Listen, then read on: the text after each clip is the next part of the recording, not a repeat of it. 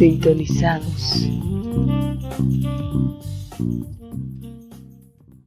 El 6 de octubre de 2018, Carlos Mesa anunciaba su candidatura a la presidencia de Bolivia por Comunidad Ciudadana. Había terminado mucho tiempo de incertidumbre sobre el camino político que tomaría el expresidente y también vocero de la causa marítima. Durante años sin ser candidato se presentaba en encuestas de intención de voto y popularidad como la opción más cercana a hacerle frente al actual presidente Evo Morales y Almaz. Hoy, agosto de 2019, aún mantiene ese puesto expectante con miras a las elecciones de octubre y se encuentra en franca carrera electoral. Bienvenidos a Sintonizados, en este episodio quinto de nuestro podcast, el cual puedes seguirlo por distintas plataformas de audio como Spotify o Evox, y también lo que son nuestras redes sociales de Facebook como Sintonizados y Twitter arroba sintonizados-bob, y a este su servidor Álvaro Rivera en, en Twitter como arroba y riverente. Hoy quiero dar la bienvenida a Cecilia, a Cecilia Requena, actual candidata a primera senadora por el Departamento de La Paz. Buenas tardes, Cecilia. Buenas tardes, Álvaro. Un verdadero placer estar aquí contigo compartiendo estos medios ¿no? eh, novedosos que hay a los que tenemos que acostumbrarnos cada vez más y aprovecharlos. Te agradezco por la oportunidad de comunicarme con las personas que te escuchan, que sé que son muchas, eh, y a, la orden para responder tus preguntas y hacernos conocer tanto como persona, candidata, como, como proyecto. Cecilia Requena tiene un currículum bárbaro. Para darles un pauteo, una maestría en gestión y políticas públicas en la Universidad Católica, posgrado en formación socioambiental en Argentina, es licenciada en ciencias de la comunicación social, también graduada de la Academia Diplomática. Fue gerente de proyectos y consultor en, desarrollo sostenible, descentralización, transparencia y fortalecimiento institucional del sector público. También docente de la, Universidad Católica y de la Escuela para la Producción y Competitividad. Y también tiene una faceta como activista en temas de ecología y también lo que es democracia. ¿Cómo es que, que Cecilia Requena, con este currículum tan amplio, entra a lo que es la arena política? ¿Cuál es la motivación para, para ingresar? Bueno, yo no le veo eh, un corte, sino una continuidad, porque eh, to, todo lo que yo he estudiado y he, he hecho, tanto desde el punto de vista profesional como desde el punto de vista de activista, o sea, ¿no? como estudiante, como activista y como profesional, ha sido un interés por lo público. Siempre me ha importado lo común, ¿no? que eso que compartimos, eso que nos hace comunidad, de la dimensión que sea, ¿no? o sea, desde la local, quieres incluso desde la familiar hasta la global. Eh, ese es el hilo conductor entre tantas cosas que parecen tan dispares, ¿no? Porque a ratos es un currículum que puede parecer, bueno, y qué, qué, qué, falta de claridad en lo que uno quiere en la vida. Pero en realidad siempre me ha preocupado lo común. Y, y, y, entonces lo único que estoy haciendo ahora es dar el paso de, digamos, de una ciudadana siempre comprometida y siempre activa que he sido, por eso soy activista por la ecología desde hace tres décadas y por la democracia desde hace un par de décadas ha sido nada más dar el paso a aceptar una invitación para entrar en lo que valdría como política formal. No quiero ni siquiera hablar de política partidaria porque Comunidad Ciudadana trata de no ser un partido tradicional, en ese, en ese afán estamos, pero las leyes también te obligan a, hacer lo que, lo que hay que hacer. Entonces, eh, eh, insisto, es más que un salto cualitativo, es, es más un salto gradual y termino diciéndote que para mí esta decisión que no ha sido por supuesto fácil, pero no deja de ser un privilegio también, tiene mucho que ver con algo que me excede, es decir, mis causas. ¿no? Eh, la, para decirlo a ver de manera muy concreta, la resistencia en el Tipnis, la resistencia en Tariquía, la resistencia en Chepete Vaga, son resistencias que están realmente contra el mundo entero y yo creo que cinco años más de, de, de, de de chantaje, de amedrentamiento, de división, de compra de gente, yo, yo no sé si van a aguantar. Y no solo lo hago por todas esas resistencias maravillosas, sino por lo que esas resistencias, que además están mayoritariamente compuestas por mujeres, están defendiendo, que son, causas de fondo. A la que me estoy refiriendo ahorita es la causa de la ecología. Y la causa de la ecología no es nada más ni nada menos que la causa de la defensa de la base vital de la que dependemos radicalmente para respirar, para beber agua, para tener alimentos, estabilidad climática, o sea, estoy hablando de lo básico, lo que damos por sentado y estamos destruyendo, porque no entendemos la capacidad destructiva que tenemos y lo, vamos a entender lamentablemente, mucha gente lo va a entender solo cuando ya sea tarde. Yo pienso luchar contra eso. Eh, estos 10 años son críticos, por ejemplo, para el cambio climático. Y la otra causa fundamental, Álvaro, es la democrática. Realmente que Evo Morales pueda haberse reído de la Constitución, haberse reído del 21F, haber hecho semejante esperpento de, de, de, proceso constitucional y que salga reelegido y, y, además hay una reelección que ya es indefinida, es que, por favor, no, ya no, es que ya es demasiado, como decimos acá en Comunidad Ciudadana, no podemos aceptar eso. O sea, yo no, estoy, no, no podría ver eso ya de palco y en realidad nunca lo he visto de palco, pero digamos, solo la resistencia en las, en las ciudades la hemos hecho y la hemos hecho bien y he sido parte de esas luchas colectivas que son colectivas, no es así una causa individual, ¿no? No, no, no, esas luchas colectivas, pero no basta. Entonces ahora tenemos que luchar en ese campo minado que son estas elecciones, pero es lo que tenemos que hacer. Entonces, no, no, no está muy clara la opción, ¿no? para mí es muy clara. ¿Por qué tomas la decisión de participar con Comunidad Ciudadana? Mm. Sí, tal vez valga la pena decir que antes ya, me habían hecho algunos ofrecimientos y nunca eh, había estado tranquila con la organización que me ofrecía. O sea, eh, yo efectivamente en eso sí que no tengo, eh, a ver cómo decirlo, no soy era una ciudadana ¿no? con causas, entonces me asustaba mucho entrar a, organizaciones en las que el toma y daca, digamos, puede ser impresentable, o la corrupción o la prebenda, o la obediencia a tus líderes, ¿no? no eh, todo eso realmente no, no, no, iba conmigo y por eso siempre estaba fuera.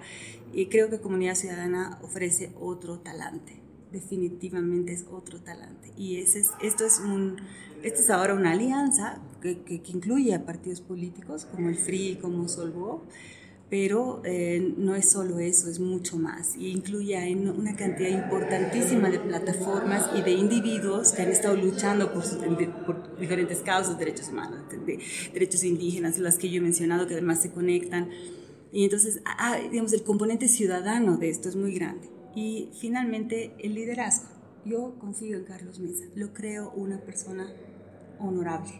Creo que Carlos Mesa en su trayectoria, y, y, lo digo ahora en horas muy difíciles, en que están tratando de poner eso también en cuestión, miren que han intentado antes varias veces poner en cuestión esa integridad. Y yo vengo también, provengo de una familia en la que hay gente eh, decente y creo que eso es posible. Hay mucha gente que ya no cree eso en Bolivia, ¿no ve? Yo sí conozco gente que es, y no son superhombres ni supermujeres, son gente nada más con dignas y valientes y con sus valores claros. Entonces, creo en este liderazgo, como creo en tantos, como creo en gente de mi familia, como creo en mí misma y en tantos que me acompañan. Entonces, digamos que las condiciones no podían ser más propicias en el sentido de, de las oportunidades, aunque me doy cuenta y, todo el mundo me lo ha dicho, que estamos entrando a una coyuntura, y es evidente, durísima. Pero yo estoy mentalmente preparada para eso, porque no se trata de mí. ¿no? Pueden incluso arrastrarme por el lodo, como hacen con las personas que se oponen a, a este régimen despótico, pero no se trata finalmente solo de nosotros, sino de nuestras causas, y por esas causas creo que vale la pena pagar un precio, incluida la incomodidad y todas las calumnias, las agresiones y demás más antes tocábamos, tocabas el tema ¿no? de, de, de, lo que es la parte de, de, las cosas, de las agresiones que ha, que ha tenido más con lo, que es esta, con lo que es el medio ambiente. Actualmente el modelo de desarrollo actual del país es, es meramente extractivista. Prácticamente vivimos de la renta de lo que es hidrocarburos, minería, parte en soya. ¿Es posible poder cambiar este modelo a futuro cuando se están dando justamente mayores concesiones a los grupos que sistemáticamente están depredando la naturaleza y la ecología? Sí, voy a comenzar por la parte final de tu pregunta para aclarar algo que me parece gravísimo y es otra de las razones por las que estoy aquí. El MAS se ha vuelto una maquinaria grotesca de búsqueda de poder por el poder. Y tal vez de búsqueda de poder para, no, para, para, para, la impunidad, porque realmente han hecho barbaridades y cualquier justicia mínimamente seria terminaría con, realmente con problemas para mucha gente. Pero, entonces, como se han vuelto una maquinaria por el poder, eso es lo que más grave es, Álvaro, porque lo que están haciendo es es exactamente lo que Levo ha hecho en algunos de estos, de estos pueblos, creo que era Morochata, ¿no? En Cochabamba, es denme, ¿no? Denme 100% de sus votos y lo que quieran. Igual, así se ha puesto ahora de acuerdo con sus archienemigos, ¿no? La agroindustria de Santa Cruz, que eran sus archi, las élites cruceñas, que eran sus archienemigos, que eran vendepatrias, separatistas, etc. Y ahora también, las, digamos, las élites ganaderas, ¿no? Eh, ahora son pero cuatangos del Evo. ¿Por qué? Porque el Evo les ha dado lo que nadie se había atrevido a darles. Unos derechos de deforestar que no solo duplican, ¿no? Lo, fácilmente 4.5 millones de hectáreas ya se podrían deforestar en este país para ganadería y para agricultura, cuando mucho de eso, si no todo, es de vocación forestal. Cuando decimos vocación forestal, eso no se cambia políticamente. Una tierra o tiene vocación agrícola o ganadera o no la tiene, eso tú no la defines políticamente, pero aquí se ha definido políticamente. Y se ha dicho, ustedes deforesten más o menos lo que quieran, porque yo quiero votos, me quiero quedar en el poder. Entonces Evo está, ha puesto este país en subasta. Igual ha hecho con los cooperativistas ¿no? del oro. Yo entiendo que la gente necesita trabajo, no hay trabajo y la gente está desesperada y respeto eso. Pero de ahí a decir, vayan a explotar el oro, tiren mercurio por los ríos, tiren cianuro en los ríos, no importa que contaminen nuestra agua potable, pero por favor, es que no puede ser ese el costo de darle empleo a la gente, tenemos que ser más inteligentes, por supuesto que hay que darle empleo a la gente y hay que dar soluciones y las soluciones no son fáciles a menudo y mucho menos en un país como Bolivia, pero hay que buscar soluciones más inteligentes. Entonces, primero quería comenzar por eso como hay como, como, el, como, el, como el poder que debería ser un medio para servir a la gente y para resolver los problemas de la comunidad, se ha vuelto el fin para el más, entonces el país entero está en subasta y ya solo piensan en el corto plazo y en los votos. Y si eso está destruyendo las posibilidades de este país en, en el siglo XXI, tomando en cuenta el cambio climático, por ejemplo, no importa, no les importa, porque si les importara no harían lo que están haciendo. El segundo punto de tu pregunta tenía que ver con el extractivismo. Eh, a mí me gusta utilizar el concepto de extractivismo según Budinas, que es un connotado eh, teórico latinoamericano, uruguayo, que además trabaja mucho sobre los países andinos. Conoce mucho Bolivia, escrito, publicado, lo pueden encontrar. Eh, pueden encontrar sus libros en Cedivio, en, el plural, en plural, por ejemplo. Em, y él deja bien, bien en claro todos los problemas del extractivismo. Nosotros tenemos un patrón extractivista, no es un modelo. O sea, este, el extractivismo ha, ha, sido, ha sido una constante de nuestra historia básicamente desde la colonia. Y, y, ha sobrevivido a modelos más liberales, ¿no? O más populistas o más estatistas, ¿no? Ahí está el extractivismo incólume. El problema del extractivismo es que es un círculo vicioso. Ese es el problema. Y es, y, es, peor que el círculo vicioso porque el círculo vicioso te da la idea que te quedas en el mismo lugar. Es una espiral descendente, ¿no? Eh, entonces, no, no, quiero ser ingenua con la dificultad que hay de superar el extractivismo, pero por lo menos podemos acordar, ¿no? y esto me parece importante, que necesitamos salir de una economía extractivista. ¿Por qué? Porque esa economía extractivista, a pesar de que estos tres años de bonanza nos podrían hacer olvidar, aunque ya no son 13 de bonanza, digamos, una década de bonanza, nos puede hacer olvidar la, la verdad. La verdad es que el extractivismo siempre es cíclico. Entonces tiene épocas de vacas gordas y épocas de vacas flacas. Eh, esta, esta última década de vacas gordas ha sido histórica. Nunca antes han estado el petróleo, la soya y los minerales tan, en precios tan altos tanto tiempo. Ha sido increíble y esa suerte le ha tocado a Evo Morales. Eh, entonces mucha gente piensa que las políticas de Evo Morales han sido buenas y pues, eh, el, hecho de tener tanta plata oculta la, pésima gestión. Y también oculta el hecho de que el extractivismo no es una respuesta, porque ahora todo el mundo ve la plata y entonces dice, ok, está todo bien.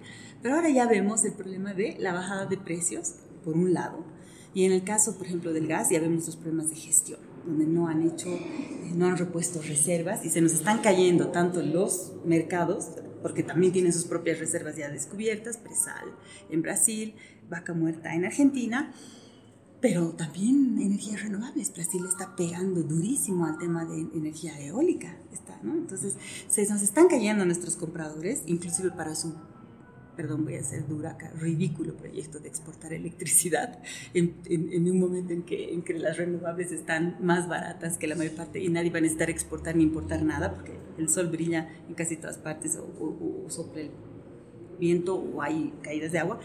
Y se nos están cayendo también eh, nuestro, nuestra oferta. O sea, por un lado, digamos, los compradores, ¿no? la demanda y también la oferta. Entonces, ahora lo que está haciendo el gobierno es ocultar eso vía deuda, ¿no? no estamos endeudando, está, está utilizando las reservas internacionales, por eso están bajando como están bajando, estamos con déficit fiscal, estamos con déficit comercial, es Estamos ocultando, nos estamos, estamos disfrazando el hecho que ya no estamos en ese momento de bonanza. Si la gente pudiera ver la bonanza, se daría cuenta una vez más, una vez más, porque este es cíclico, ya hemos pasado por esto demasiadas veces, que no es la respuesta esta. ¿Por qué? Insisto y, trato de redondear, porque el extractivismo depende de precios internacionales de commodities, como dependemos del capitalismo, valga decir, o sea, el, socialismo, comillas, de Evo Morales, o el populismo de Evo Morales, creo que es más, eh, eh, lo del socialismo es más una etiqueta falsa, eh, el populismo de Evo Morales ha vivido del capitalismo, siendo anticapitalista, ha vivido de una ola de, de expansión capitalista, eso le ha permitido a Evo Morales ser quien es, ¿no? Y postrarse falsamente como quien es. Eh, entonces, son los precios internacionales de los que dependemos y eso, no, eso hace que nuestra economía sea no solo dependiente, sino frágil e inestable, ¿no?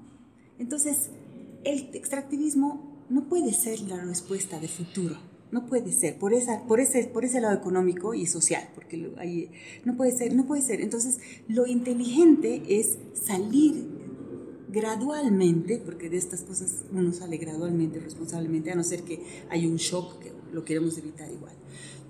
Y también por el lado ecológico, ¿no? Ahorita mencioné el, el argumento económico y social.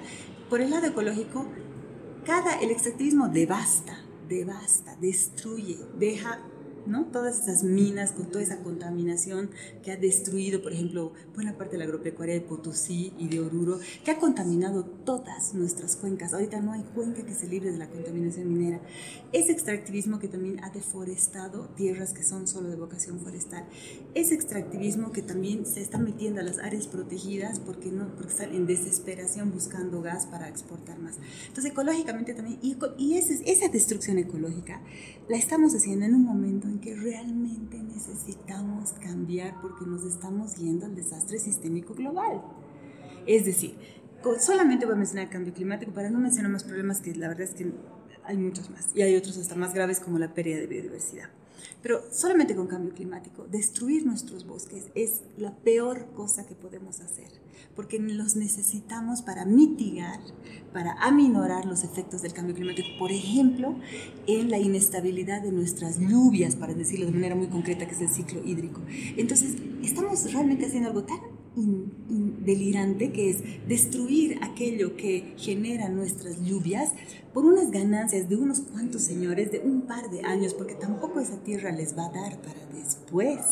Y encima, esa gente que tiene esta mentalidad de siglo XX, ¿no? Eh, hacen monocultivos con agroquímicos, contaminan las aguas, mucho de esto, mucho del cáncer que vemos en Bolivia podría estar relacionado con sustancias cancerígenas como el glifosato, pero también con mucho de la contaminación minera, pero aquí no se investiga nada, ¿no? Y nosotros, yo una de las cosas que eh, haría es la investigación. Entonces, por estas dos razones, económicas y la ecológica, lo inteligente es ir saliendo del extractivismo. Y voy, cerrando, voy, voy, voy finalizando mi respuesta, que es un poco larga, pero estos son temas complejos, mil disculpas. Eh, no es una cuestión brutal. aquí nosotros hemos sido muy responsables de nuestro programa y aquí quiero eh, mm, denunciar eh, la, digamos, la, la, arremetida que nos están haciendo diciendo que somos irresponsables y que lo que queremos es quitarle el empleo a la gente que ahora está en la minería y en la agricultura y no no, no, no, no somos tontos tampoco ni somos irresponsables, amamos a este país. Estamos hablando de transiciones y unas transiciones que, por ejemplo, en el caso de la transición energética, tomará pues, como mínimo una década, de eso estamos hablando. Pero es muy diferente irte hacia, digamos, la gente nos está escuchando y no va a ver mi mano, pero irte hacia el este o hacia el oeste, ¿no? Es muy distinto.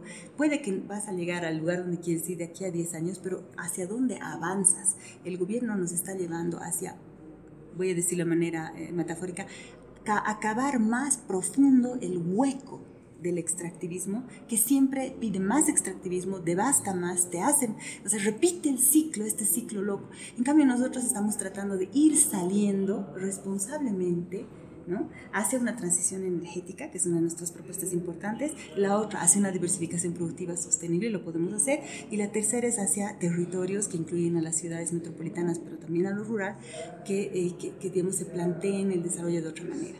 Eso es lo que nosotros proponemos y necesitamos hacerlo, es lo, lo único inteligente. Tal vez valga la pena decir una última cosita. Hay países que lo han hecho, la gente no se tiene que asustar Uruguay ha hecho su transición energética, está aquí al lado, es un país de 3 millones de habitantes, mucho más chiquito que el nuestro. Costa Rica ya lo ha hecho, es un país que tiene la mitad del tamaño del departamento de La Paz y genera 4 mil millones de dólares en ecoturismo con sus mini áreas protegidas. No tiene nada parecido a lo que tiene La Paz, que es el Madidi, el país más el parque nacional más biodiverso del mundo entero. ¿Cómo no vamos a poder hacer mejor las cosas. Somos 11 millones de habitantes, somos un barrio de algunas megas. ¿Cómo no vamos a poder hacer mejor las cosas? Aquí la inteligencia, la creatividad, la confianza en nosotros mismos, en el recurso humano.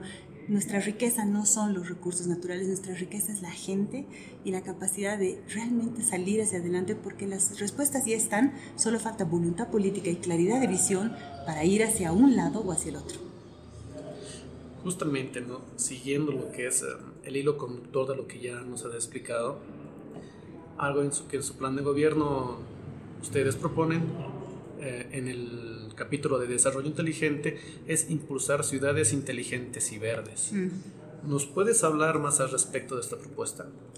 Es fascinante esa propuesta y es una cosa que está ahí en, muchos otros, en muchas otras latitudes, ¿no? A ver, es una combinación eh, vamos a decir, entre la economía verde, que es esa economía que respeta las capacidades regenerativas de los ecosistemas, que es justo lo contrario de lo que hacemos ahora.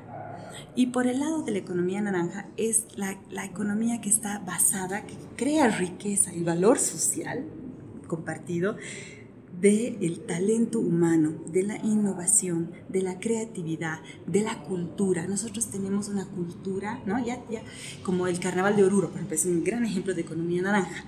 Lo que están haciendo los chicos aquí en La Paz, esos, esos restaurantes de comida fusión, que son comida creativa con ingredientes bolivianos, todo eso es, es economía naranja. Entonces, una ciudad inteligente junta es esto de reconocer la base vital y respetarla, respetar la madre tierra que está en nuestra constitución, agarrar el talento humano y darle las condiciones para que prospere, ¿no? Porque es, por ejemplo, y aquí, y aquí viene algo importante para los jóvenes, es comprometerse a full con la conectividad, con la calidad de las comunicaciones del Internet, para que los startups, que son estas, ¿no? estas nuevas ideas, puedan fluir, tener eh, coworks, que son lugares de trabajo compartido, ¿no? generar las condiciones también tributarias, generar las condiciones de, de, de, de capacitación en aquello que necesiten. Eh, es decir, es toda una mentalidad en que tú buscas que la gente misma eh, saque sus energías y sus pasiones y las pueda desarrollar para, para crear valor social. Entonces es una mezcla, para decirlo de una de, manera sintética, de respeto a la tierra, eh, promoción de la cultura, de la creatividad, del talento humano, de todo, de la innovación y tecnología. Entonces, cuando tú logras entender esto como un solo sistema, no como compartimentos estancos, y lo conectas, ¿no? Y con una voluntad de salir del extractivismo, entonces vas a promover que en vez de que la gente, los hijos de los mineros de hoy, ¿no? En vez de extendiendo a contaminarse, también a envenenarse ellos mismos y envenenar a otros, puedan más bien, eh, estoy hablando de la minería del oro muy particularmente acá, ¿no? Que se está haciendo realmente de manera brutal. Eh, eh, puedan tener otras opciones, digamos, ¿no? Y, eso yo es lo que yo veo en la gente. Yo soy, yo soy docente universitaria. Yo veo lo que quieren las, digamos, la, la, la, gente que está, cuyos padres han trabajado durísimo y que logran que los chicos estén en la universidad. Esa gente está llena de energía para hacer cosas interesantes. Tengo muchos alumnos, por ejemplo, del alto. La gente del alto es interesante porque es gente que es, eh, digamos, buscaría que los dejen hacer. es gente que le gusta mucho, déjenme hacer, casi casi te diría que tiene una mentalidad así de un estado que no moleste mucho, pero que me deje hacer. La gente quiere hacer. Entonces hay que abrir todas esas condiciones. Los territorios inteligentes, entonces, se expresarían de esta manera. Voy a dar un ejemplo más concreto para no ser tan abstracta. Por ejemplo, mm, nosotros podríamos desarrollar en La Paz, para ser concreta con, con La Paz, que es mi, digamos, mi, circunscripción. Nosotros podríamos desarrollar un circuito turístico que aproveche de mejor manera lo que ya existe. El, por ejemplo, el rebalse de Cusco, para tener un circuito fantástico entre el lago, Tiahuanaco, los Yungas, el Madidi, eso puede hacerse de diferentes maneras con senderos de trekking, lugares de gastronomía a lo largo de, todos, de todo ese circuito, porque es todo un circuito alrededor de esos servicios. Y servicios que, que, incluyan toda la tecnología, que, le permitan a los jóvenes tener empresas de la más diversa. Eh, el turismo es muy, eh, te exige muchas cosas, ¿no? Desde imprimir cosas, comida, transporte, eh, información diversión. Es decir, hay una gama ahí tan, tan, tan grande y, y esto, esto tiene una, una, ventaja muy importante, que es que no es recursos que le llegan al Estado y tú tienes que pedirles a los políticos que por favor te den. Son recursos que le llegan a la gente de manera directa. O sea, tú vendes, ¿no? Una persona que está ahí vende, eh, digamos, un servicio y recibe su dinerito ahí mismo. ¿No? Y, no, y no tiene que rogarle ni agradecerle a nadie que no sea a sí mismo, ya que el Estado, como debe ser, le da las condiciones para desarrollarse tranquilamente. Entonces, los territorios inteligentes son esos, es crear sinergias con una visión y nosotros, esta es una de las tres, como tú decías, eh, líneas que tenemos que me encanta y que creo que es muy creativa y que hace del programa de comunidad ciudadana, con esto cierro mi respuesta, el que yo creo que es el único que responde verdaderamente a los desafíos del siglo XXI, tal vez no a todos, no quiero ser tampoco tan absolutista, pero que responde realmente a estos desafíos del siglo XXI de manera más creativa, inteligente y responsable. Cambiando un poco de tema, en su programa de gobierno Solución 15, hablan de generar una agenda estratégica para la igualdad de la mujer en temas de lo que es empoderamiento, generación de ingresos, recursos propios tocan el tema de autonomía en las decisiones sexuales. ¿Me puedes especificar un poco más este punto? Sí. Nuestra solución 15 es la expresión de em, una agenda de igualdad de derechos de la mujer que está más adelante, que la gente que quiere ver nuestro programa está en línea, en nuestros, estamos, estamos en Facebook, estamos en Twitter, estamos en Instagram eh, y tenemos una página web, comunidadciudadana.bo, en todos los lugares ustedes pueden encontrar nuestro programa y deben saber que es expresión sintética de, de una agenda más larga. Eso quería decir. Habiendo dicho eso, entonces, eh, nuestra, nuestra propuesta para las mujeres eh, radica en fortalecer tres, tres, autonomías. La económica es una de ellas, para evitar que las mujeres por razones económicas se tengan que aguantar y quedar y arriesgarse a veces a perder la vida por la violencia machista. Em, y, la, y, la, igualdad de, de, de, la decisión de tus derechos sexuales tiene que ver, por ejemplo, con mejorar la educación sexual. ¿no? Por ejemplo, nosotros somos un país que tiene grandes problemas de embarazo adolescente eh, a menudo eh, esos problemas deberían evitarse, podrían evitarse con una adecuada educación sexual en los colegios. Una educación sexual, sin embargo, que respete, y esto me parece muy importante remarcarlo, que respete las creencias ¿no? de los menores de edad. Porque hay muchos padres, por ejemplo cristianos, ¿no? que temen ¿no? que se les dé una educación sexual que rompa una cierta moral que ellos están enseñando. Yo creo que se puede dar, que podemos llegar a un acuerdo de educación sexual según los valores que eh, digamos, las personas responsables de estos adolescentes y niños quieren remarcar. Creo que es posible hacerlo, porque ese es un problema. Entonces tiene que ver eso con educación sexual que respete diferentes eh, eh, puntos de vista. tiene que ver también con mantener los avances que Bolivia ya ha logrado en esta área. Hay una ley al respecto que ha causado mucho debate y que ha costado mucho conflicto, pero que establece ¿no? que hay en ciertos casos extremos las mujeres van a tomar, pueden tomar una decisión, por ejemplo, en caso de violación, en caso de que corre el, riesgo la vida de la, de la madre y, y, una causal más que es la inviabilidad del feto. ¿no?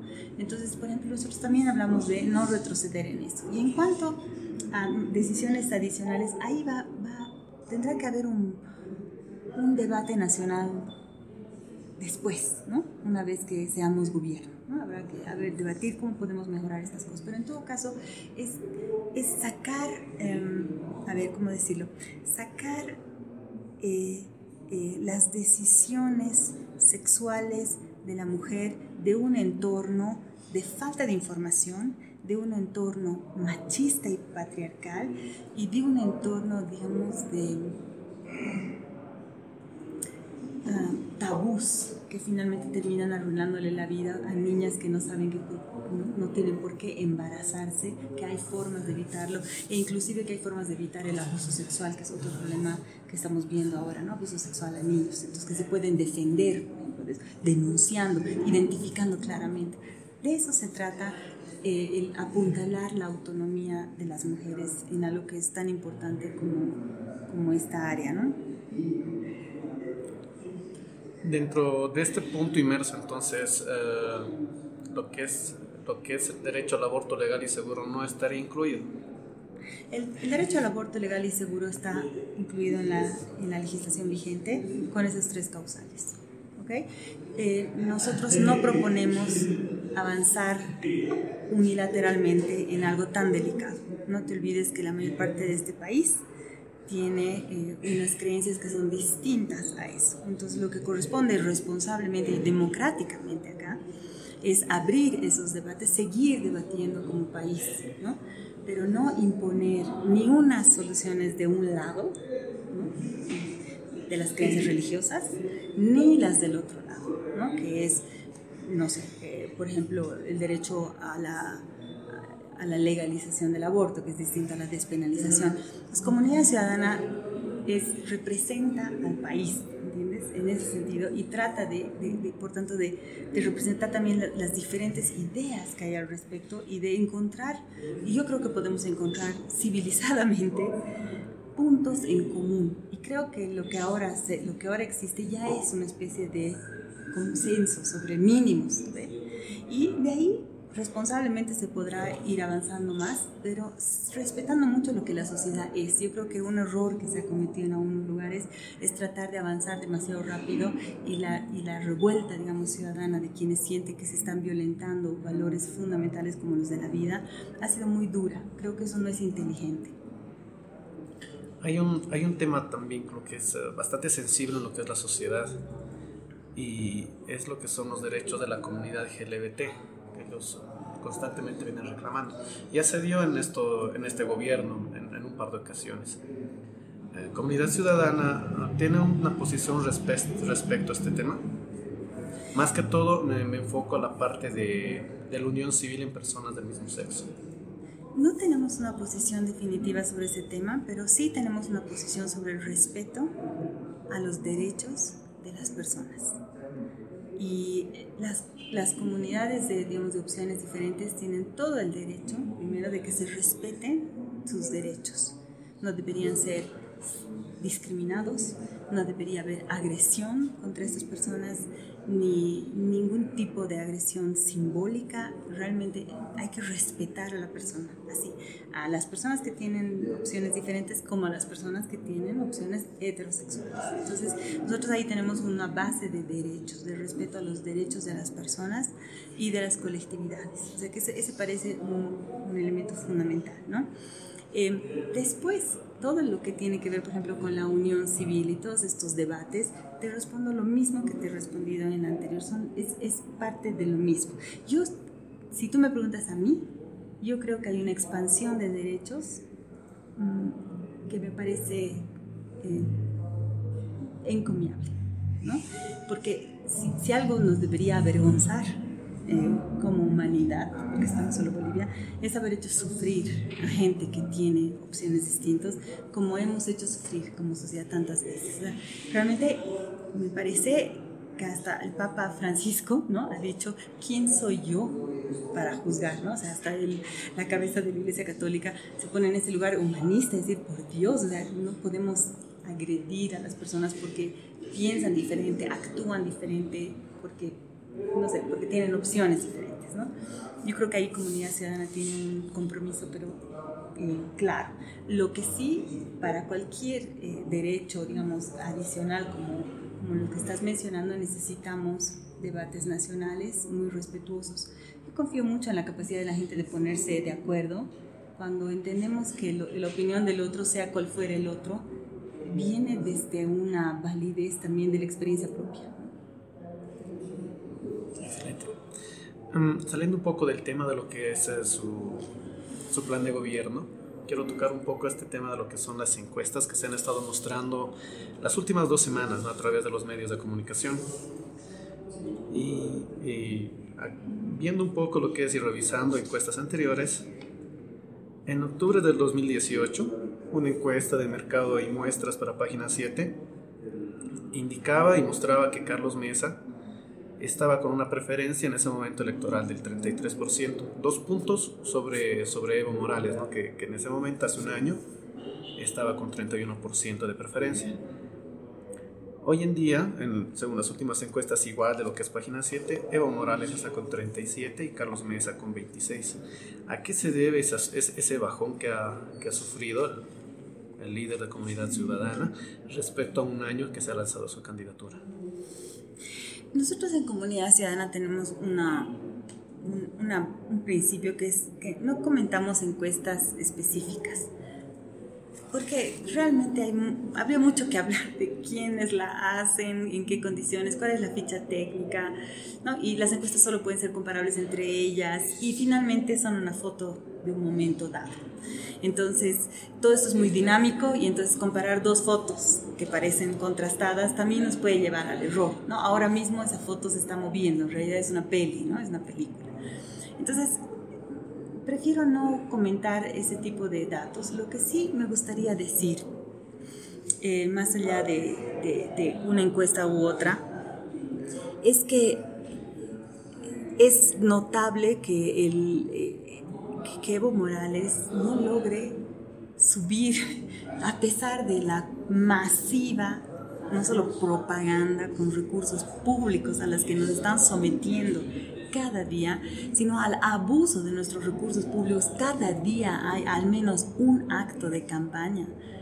Estaba leyendo que cuestan creo que 900 mil bolivianos cada transmisión que Evo hace en el canal estatal que lo usan como si fuera del partido, cuando en realidad es un bien público, la gente no se va a acordar, pero la verdad es que en otros lugares eso funciona de manera muy distinta. Como es del Estado, es de la sociedad boliviana, no es de un partido, de gobierno, pero ellos la usan como un canal del partido y a, y, a toda la red de Patria Nueva y, y, muchas de las redes comunitarias que han creado, radios comunitarias.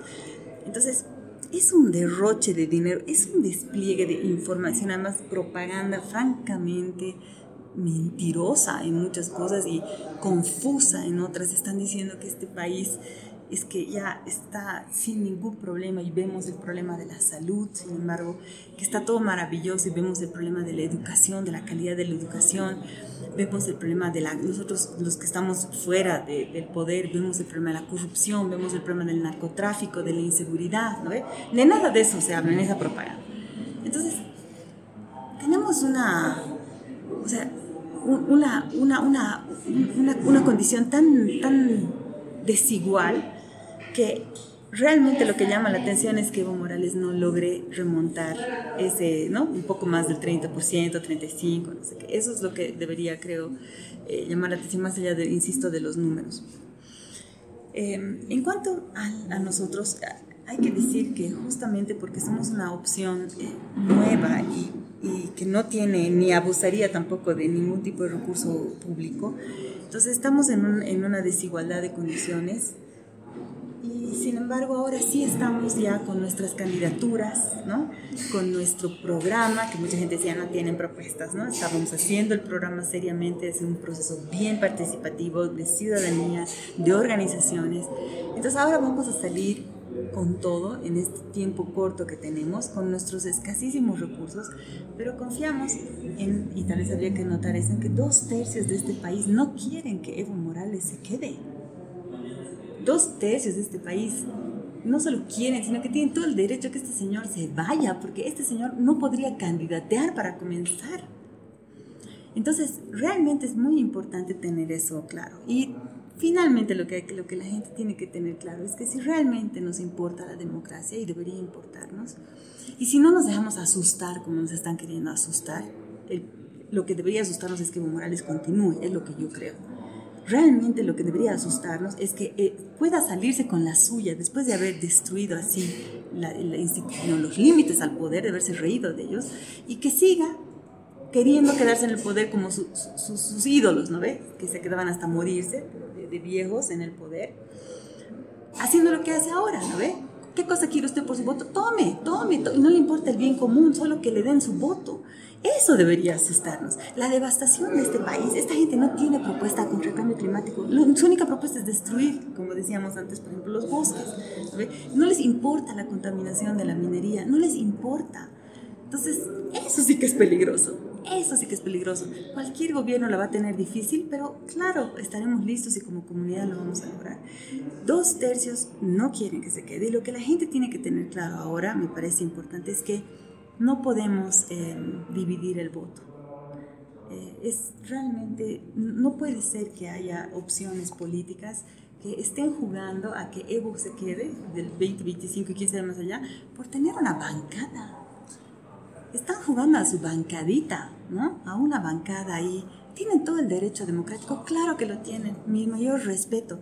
Pero en este contexto, yo no le pediría, por ejemplo, a, esta opción que además se ha agarrado una consigna que era ciudadana. Bolivia, Bolivia dijo, no, esa es una consigna de los que estado en la calle y se la ha apropiado hasta con color un partido. Y eso es realmente, me parece mal.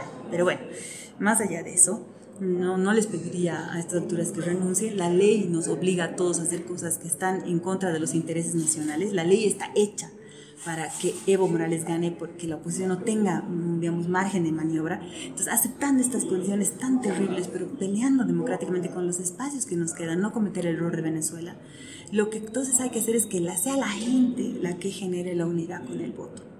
Y mucha gente debe tener muchas críticas a Carlos Mesa, comunidad ciudadana, muchas decepciones, hubieran esperado más. Sepan que es todo muy difícil, pero que aquí estamos, ¿no? Y que realmente somos una fuerza con gente de, con la que yo estoy, de la que yo estoy orgullosa, digamos, como acompañantes, ¿no? Que somos personas que estamos comprometidos con la democracia, Muchos de nosotros estamos comprometidos con el tema ecológico que sé que le interesa a una parte de este país. Todos nosotros estamos comprometidos con la lucha contra la corrupción. Todos nosotros nos damos cuenta y hay gente como Cecilia Vargas que está en, nuestras listas, médico. Ella sabe lo que es trabajar en un hospital. Ella te puede decir que la gente tiene que esperar 72 horas por una ficha. En, después de, un año, de, de una década, perdón, de bonanza. La calidad de la educación, de eso yo le puedo, yo te puedo hablar, Álvaro es desastrosa. Los chicos que están llegando después de esta reforma a través de la ley Avelino Signani apenas pueden comprender textos y están llenos de propaganda en su cabeza. No, no saben la historia, tienen una, una visión de las cosas tan, tan distorsionada por el poder, los han tratado de indoctrinar, lo que es una, una, violación a los derechos de las personas. La educación jamás debería ser un adoctrinamiento. Entonces tenemos problemas también de seguridad. A ver, ahora, ahora se ajustician a personas en las calles, ¿no ve? ahí están los narcos. Tenemos narcos internacionalmente famosos en este país con carnet boliviano. Tenemos mujeres que aparecen muertas y que tenían droga en, en, en el, sí, en el estómago. Yo sé que esto no es completamente no, pero la dimensión, ¿no? todos los días. Es, una cosa horrible lo del narcotráfico y es muy grave lo del narcotráfico. Veamos, por ejemplo, México, veamos Colombia, no solo destruye las sociedades, destruye los estados. Y el Evo Morales, por supuesto, que no está bien posicionado para luchar contra eso.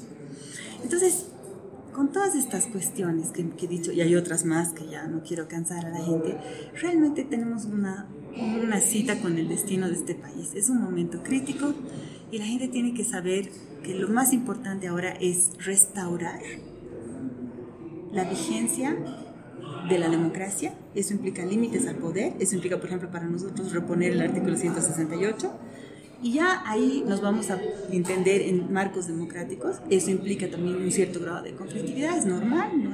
Pero es un desafío, porque si lo que estamos buscando es estabilidad, supuesta estabilidad, ¿no ve?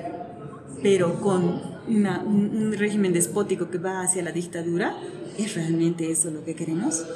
O sea, ¿realmente puede ser el miedo eh, un, buen consejero? No lo creo. Creo que debemos creer en nosotros como sociedad, en que podemos hacer mejor, merecemos y podemos eh, eh, construir un país mejor, con oportunidades de empleo para los jóvenes, de las, como las que estábamos hablando antes, con visión de siglo XXI. Entonces, yo tengo la esperanza de que Mm, esa, gente indecisa va a terminar por decantarse, por luchar por la democracia, por aportar, digamos, con lo que pueden, ¿no? que es ese voto, em, y por todas las otras causas que nosotros encarnamos con mucha sinceridad y con mucha autenticidad y con mucho compromiso. El 21 de febrero de 2016 se ha dado uno de los fenómenos más grandes en lo que va del gobierno de Evo Morales la ciudadanía ya con su voto, bueno, no ciudadanía, sino la población en su conjunto expresada en su voto le decía, le decía que no, le, negaba una oportunidad para, para volver a, postular a, una candidatura a la presidencia.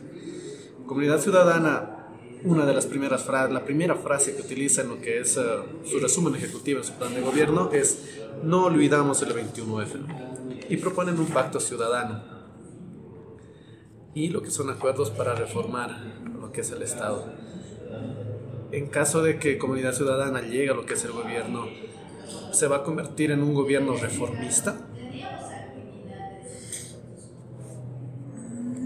No sé, muy bien qué quiere decir lo de reformista. Mm, porque eso puede tener una connotación positiva o negativa, ¿no? Depende de qué, cuál es tu connotación. Yo lo que diría es que vamos a hacer, para decirlo en mis propios términos y a ver si eso responde a tu pregunta, vamos a hacer un gobierno auténticamente democrático. Y eso es un desafío, auténticamente democrático. Para mí la democracia implica Estado de Derecho, como dice Jorge Lasalle. Estado de Derecho, ¿qué quiere decir? Límites a los poderosos. No solo, pero sobre todo límites al poder. Autoimponerte límites, autoimponerte límites. Eso quiere decir restablecer, por ejemplo, el equilibrio y la independencia de los poderes judicial y, legislativo respecto al, Ejecutivo. Nosotros también vamos a fiscalizar a nuestro propio gobierno, cosa que hoy día no se hace. Salen en andas los ministros después de haber hecho barbaridades y salen en andas aplaudidos. No, restablecer ese, ese equilibrio de poderes. Pero también, y esto es muy importante decirlo, un Estado de Derecho que tiene que estar fundado en derechos humanos, en el respeto a las libertades y los derechos humanos. Entonces, en ese sentido, no sé qué somos, ¿no? Vamos a, y tal vez restablecer no es un buen término, porque vamos a establecer las, las mejores condiciones democráticas hacia el futuro porque no, nosotros no estamos defendiendo ningún pasado, ¿no? Creemos que el pasado también ha tenido muchos problemas y en el fondo es hacia adelante, esto no es hacia atrás, no somos restauradores del neoliberalismo, nosotros decimos no somos ni neoliberales ni populistas, ¿no? Somos demócratas y vamos hacia adelante, ¿no? Em, y luego en, el ámbito de la economía, acabo de hablar del democrático, ¿no? En el ámbito de la economía, mmm, ahí tenemos propuestas de cambios de fondo, pero en, lógica de transiciones. O sea que, digamos, si tú, si tú me apuras, ahí también se puede hablar, la transición energética también le podrías decir revolución energética, ¿no? Más que reforma. ¿Por qué? Porque estaría cambiando la matriz y nos estaría poniendo a, tono con, los, con las demandas del siglo XXI. Em, y seguramente hay otras tantas cosas que hay que mantener, porque hay muchas cosas que se han hecho bien en este, en este, en este tiempo, a pesar de las duras críticas que yo hago por ejemplo, la inclusión social, no solo hay que mantenerla, hay que profundizarla. ¿no ve? Entonces, eh, hay, en, otras cosas se va a tratar de mantener y de profundizar lo que está bien, los bonos, ¿no? Eh, ese tipo de cosas que, que, no hay por qué cambiarlas porque las hizo el anterior gobierno, ¿no ve? que es un problemita que siempre hemos tenido, refundar, refundar, refundar. ¿no? Entonces, eh, diría que mi respuesta entonces es compleja, ¿no? Entonces, en aquello que corresponda haremos cambios profundos, en aquello que corresponda mantener y respetar y reconocer a este gobierno lo haremos y sobre todo con esta lógica democrática de las sociedades funcionan mejor democráticamente. La gente le tiene mucho miedo a eso, pero si, ¿sabes qué pasa? Si tú oprimes a la gente, como este gobierno ha oprimido a la gente, estás atufando la energía social eso es lo que estás haciendo. Estás impidiendo que buenas ideas surjan, que gente que podría, por sus méritos, llegar muy lejos, no llegue porque no, porque no está levantando el puño. Entonces, nosotros lo que creo que haríamos, no, no creo, lo que vamos a hacer es mejor, de, lo, es más claro decirlo así, es generar esas condiciones para que la energía social se pueda expresar y desarrollar a su plenitud. ¿no? Y es, eso es cuando el poder se impone límites a sí mismo y se entiende a sí mismo como servidor y creador de condiciones para que la gente haga de su vida lo que, lo que quiere hacer, que normalmente es algo bueno. La gente quiere vivir en paz y prosperar. ¿no? Quiere estar bien con su familia, quiere tener tiempo libre, quiere tener calidad de vida.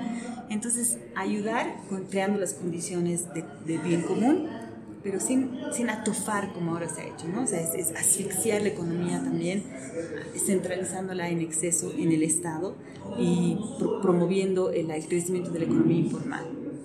Entonces, creo que sí, ahí, ahí sintetizo un poco los dos grandes ámbitos en que nosotros haríamos cambios, eh, eh, continuidad, continuidades y cambios más y menos profundos. Amigas, amigos de Sintonizados, bueno, ya vamos llegando a lo que es el final de, este nuevo episodio del podcast.